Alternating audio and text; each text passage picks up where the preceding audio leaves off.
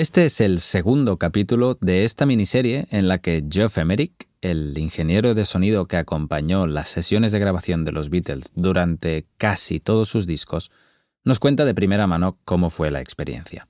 Nos lo cuenta a través de un libro, claro, que se titula Here, There and Everywhere y que te recomiendo muchísimo si te gustan los Beatles. Puedes leerlo en diagonal, en mi opinión, pero vale mucho la pena. Te lo dejo enlazado en las notas. Y lo que vale mucho la pena también, si no lo has hecho todavía, es que escuches el primer capítulo que grabé, puesto que este capítulo es la continuación de aquel primer capítulo. Venga, vamos allá.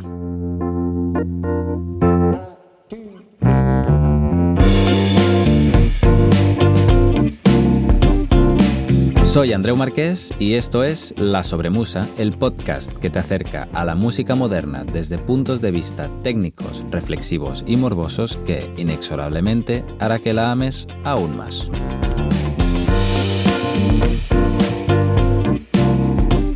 Bien, si mal no recuerdo, lo dejamos en el inicio de la Beatlemanía. Los Beatles ya habían publicado su primer álbum en marzo de 1963, Please Please Me, con 14 canciones, 6 de las cuales eran versiones, y ya se encaminaban hacia su segundo disco, que se llamaría With the Beatles y saldría en noviembre de ese mismo año, 1963.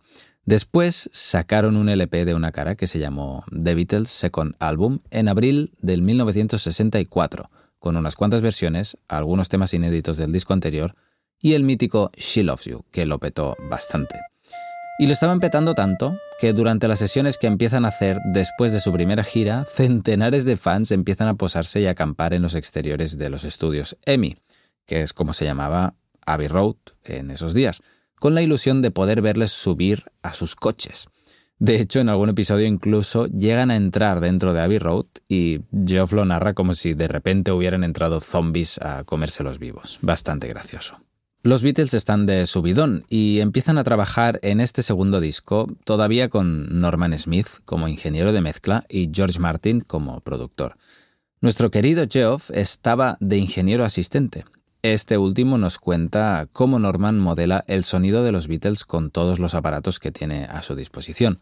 Recordemos que a Geoff le encanta este mundo y que quiere acabar siendo el ingeniero de mezcla de los Beatles. La mesa de mezclas le permite a Norman ajustar el volumen de los instrumentos y ecualizarlos. Mm, el compresor, un aparato electrónico poco conocido para aquel entonces, se utiliza para reducir el rango dinámico. Había juego también con el posicionamiento de los micros, con la batería o los amplificadores. Por cierto, hoy en día hay muchas emulaciones digitales de la cacharrería que se usaba en Abbey Road en aquellos años, puesto que la política de EMI era desgranar y entender y mejorar toda la electrónica que entraba en el estudio. No podían meter nada que no supieran cómo funcionaba al 100%. Y muchos de los compresores y ecualizadores y demás cacharros, además de las mesas de mezclas, claro, estaban modificadas a mano por los técnicos del estudio. Los Beatles cada vez tienen más confianza en ellos mismos, y entre tazas de té y sándwiches de mermelada que les hacían los ayudantes de la banda en una esquina del estudio para no interrumpir las sesiones, van componiendo y ensayando, o ensayando y componiendo. Geoff dice que los Beatles suenan mucho mejor que en el primer disco, seguramente fruto de tocar juntos durante toda la gira. Ringo ya no tiene tantos problemas con el tempo y Lennon y McCartney se muestran mucho más estables en las voces principales. Viendo su éxito, Amy decide otorgarles la máquina de cuatro pistas para que puedan tener más control sobre lo que están grabando.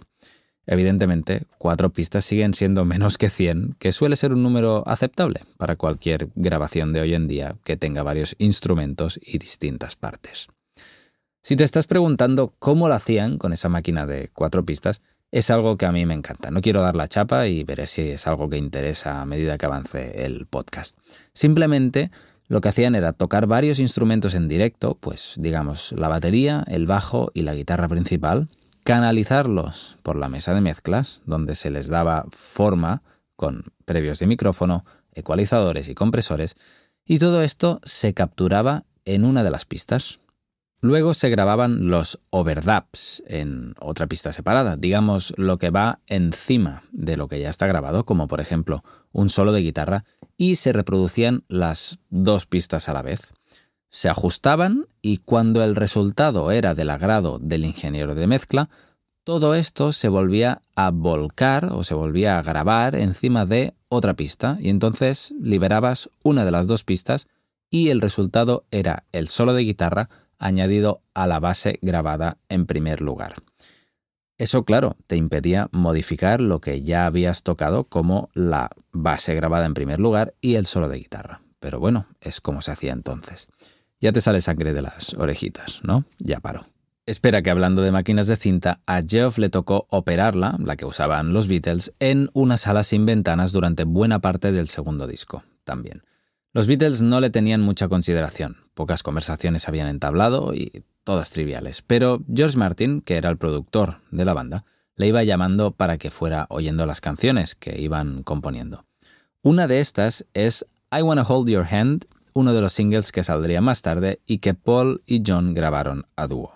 Por cierto, John no veía tres en un burro y se olvidaba de las letras, así que le pegaban un papel en el pie del micrófono, pero delante del micrófono, hecho que hacía que sonara con menos agudos y que hubiera que compensarlo luego en la mesa de mezclas. Este es el single que tocaron en la Royal Variety Show después de la Navidad del 1963, compartiendo escenario con Cilla Black, The Foremost, Billy J. Kramer o The Dakotas. Un show non-stop de tres horas donde los Beatles tocaban con amplis Vox, de la marca Vox, de amplificadores, de guitarra y la batería pelada, sin amplificar, haciéndose sonar por encima del rugido del público enloquecido. Esto hoy en día es impensable. La gente que actúa en directo tiene micrófonos en todas partes y monitorizan su actuación para que se oigan a través de sus auriculares perfectamente. Antes de seguir, tengo que meter aquí un poco de cuña publicitaria y decirte que si me echas una mano con esto y colaboras en Patreon, me ayudarás a que la sobremusa siga activa. Yo me lo paso muy bien, pero es que tengo que hacer otras cosas para pagar el alquiler y esas cosas de ciudadano del mundo. La sobremusa es una inversión de tiempo para mí, con la que aprendo y me lo paso genial, pero que es insostenible a largo plazo. Tengo preparado un capítulo que habla de mí y de cómo me he plantado aquí, pero por ahora eso. Si te animas, visita patreon.com barra esmarquesa e invítame un café. Y si no te he convencido todavía, sigue con el podcast. Ya verás que te lo pasas muy bien. Venga, seguimos.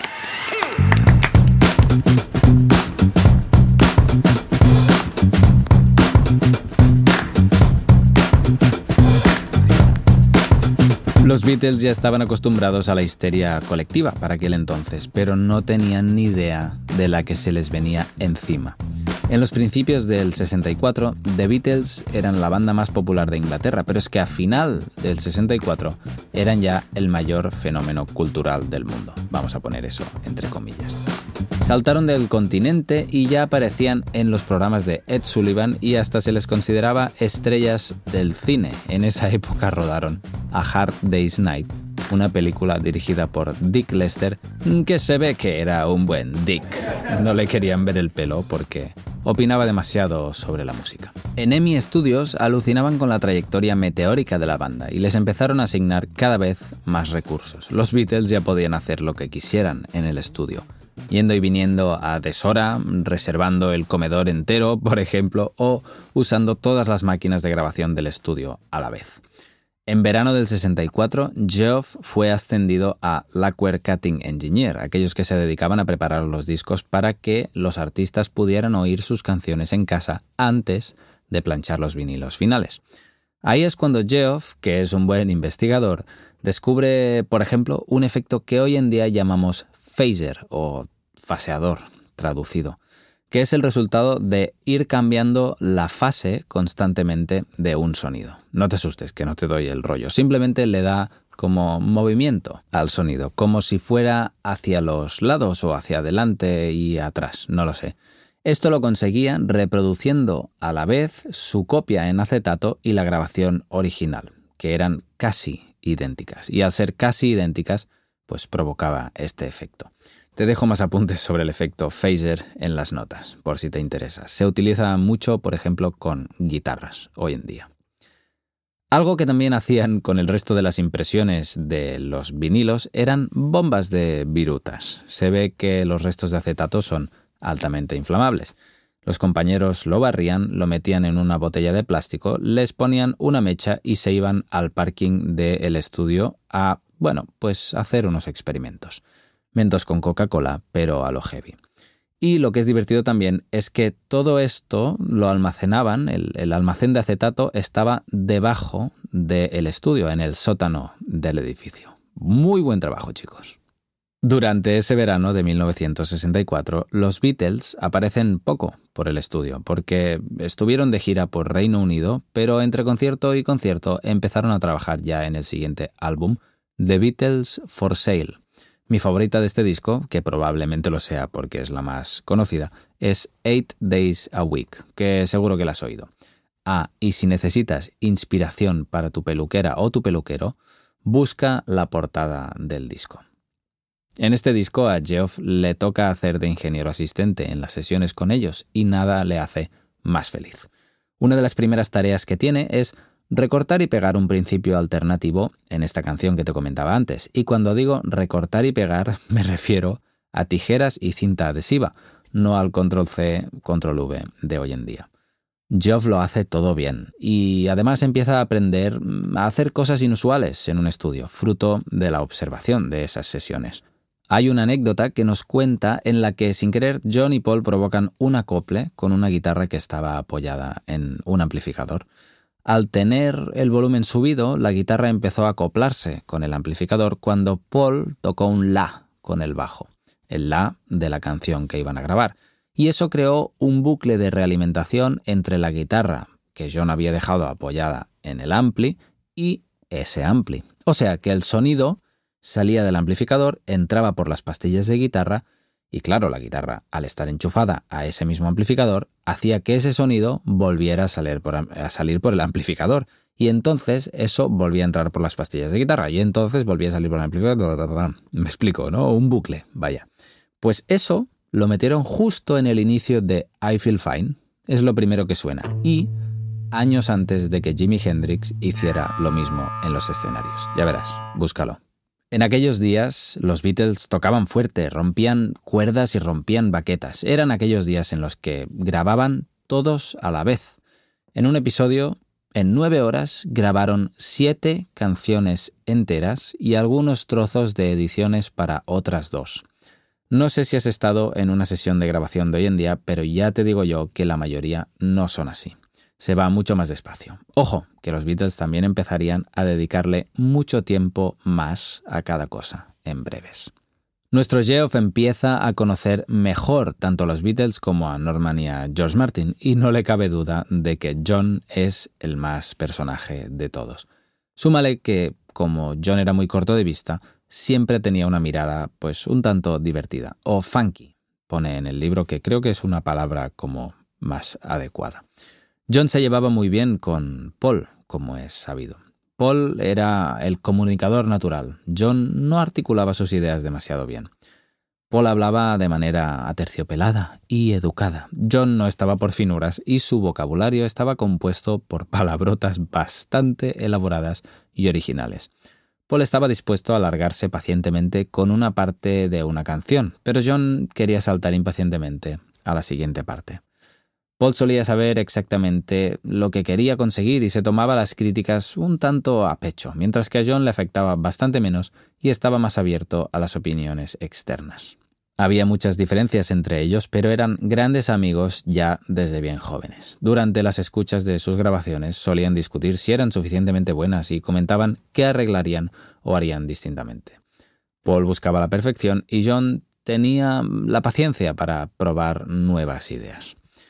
Mucha gente ve la colaboración Lennon barra McCartney de manera simplista, nos dice Geoff.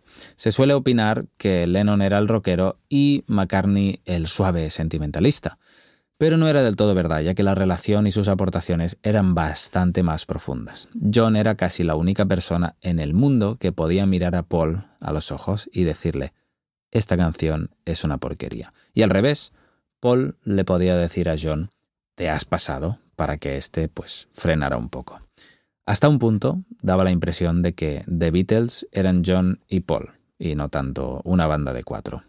En el caso de George, George Harrison, este era bastante oscuro y misterioso, pareciendo siempre estar en sus pensamientos. Tal vez ya de pronto en la trayectoria del grupo no estaba seguro de querer pertenecer a este, no se sabe. No había mucha química con Geoff, pero siempre era amable con él. Claro, y George Harrison tenía que lidiar con el increíble talento de John Lennon y Paul McCartney, que tocaban mejor la guitarra que él, por lo que parece. Estaba siempre haciendo comentarios sarcásticos sobre todo, algo que, por ejemplo, no hacía Ringo. De hecho, por no decir ni comentarios sarcásticos, Ringo no decía nada. Decir que Ringo era tranquilo sería, según Geoff, un eufemismo. El término que usa en el libro es algo como paradito. Dice que en todos los años que pasaron no recuerda ninguna conversación memorable con él, que siempre tenía la barrera puesta a la hora de comunicarse con el resto si hacía algún comentario durante las sesiones era principalmente acerca del sonido de la batería, y su falta de confianza propia se fue convirtiendo en su sonido, que era bastante inusual. Sus fills o breaks de batería no son rápidos, complejos o densos, sino que dan la sensación, como dice Geoff en el libro y que creo que es una descripción increíble, de ser algo como que se cae por las escaleras y suelen estar siempre un poco detrás del beat, detrás de donde deberían estar si nos fijáramos en la parrilla matemática de la canción, como, no sé, ejecutados tarde. No porque Ringo mantuviera mal el tempo, sino porque físicamente no era un tierrón, y sumado a los problemas de salud que había tenido de pequeño, le quedaba este sonido pues sencillo, humilde y contenido. Geoff le solía pedir a Ringo que tocara más fuerte en las sesiones de grabación. Geoff ya llevaba un año cortando acetatos cuando fue promovido a Mastering Engineer, ocupando la posición de Malcolm Davis, a quien se ve que movieron a ingeniero de mezcla y el primer día la lió Petusa.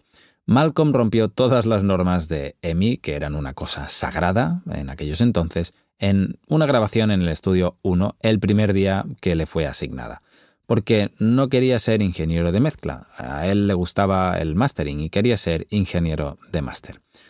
Malcolm algunas semanas después se fue de EMI a otro estudio, pero acabó volviendo al cabo de unos cuantos años como ingeniero de máster por recomendación de Geoff. En su nuevo puesto, Geoff tiene la nueva tarea de remasterizar algunos discos americanos grabados en Capitol Records. Esto tiene bastante gracia porque lo que hacía era coger el vinilo que se había hecho en América, seleccionar el single o el tema suelto que pedía la discográfica y grabarlo del vinilo a la cinta del estudio, disimular el corte, ajustar un poco el volumen y la ecualización y pasarlo a vinilo otra vez. En esta tediosa tarea, Geoff se perdió las sesiones del Help y el Rubber que pudo oír cuando ya estaban plenamente acabados. En Help, el disco Help, están Help, la canción, obviamente, Ticket to Ride o Yesterday, baladón de Paul McCartney que seguro que conoces. Pero por suerte de Geoff, pronto le cayó la fortuna de su vida. Le hicieron ingeniero de mezcla sustituyendo a Norman por petición de George Martin. Y bueno, más tarde veremos que fue la mayor suerte de su vida, pero ya sabes lo que dicen. Un gran poder conlleva una gran responsabilidad. Muchas gracias, abuela, sí. de repente, Geoff tenía la responsabilidad de hacer que la banda más famosa del mundo sonara muy bien. Y no solo eso, sino que Geoff tenía que superarse constantemente. Empezaría una época en la que Geoff dormiría muy poco y estaría cada vez más cerca del ataque de ansiedad en muchos, muchos episodios. Y no solo por la responsabilidad que le fue otorgada, sino porque, como veremos en el siguiente capítulo, los Beatles empezarían a ser cada vez más complicados de tratar. Ya eran gente bastante peculiar y además se fueron tronando con el paso del tiempo y, bueno, el paso de otras cosillas también. Pero bueno, voy a dejar esto para el siguiente capítulo.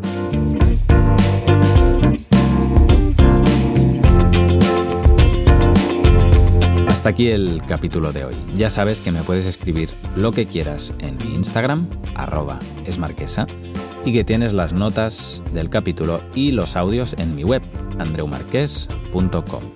También puedes suscribirte al podcast en cualquier plataforma, como quieras, Spotify, Amazon, Apple Music, lo que quieras. Y puedes pasarte por mi Patreon si quieres colaborar con La Sobremusa. Por hoy lo dejamos aquí. Muchas gracias por estar ahí. Un abrazo y un beso. ¡Adeu, Andreu!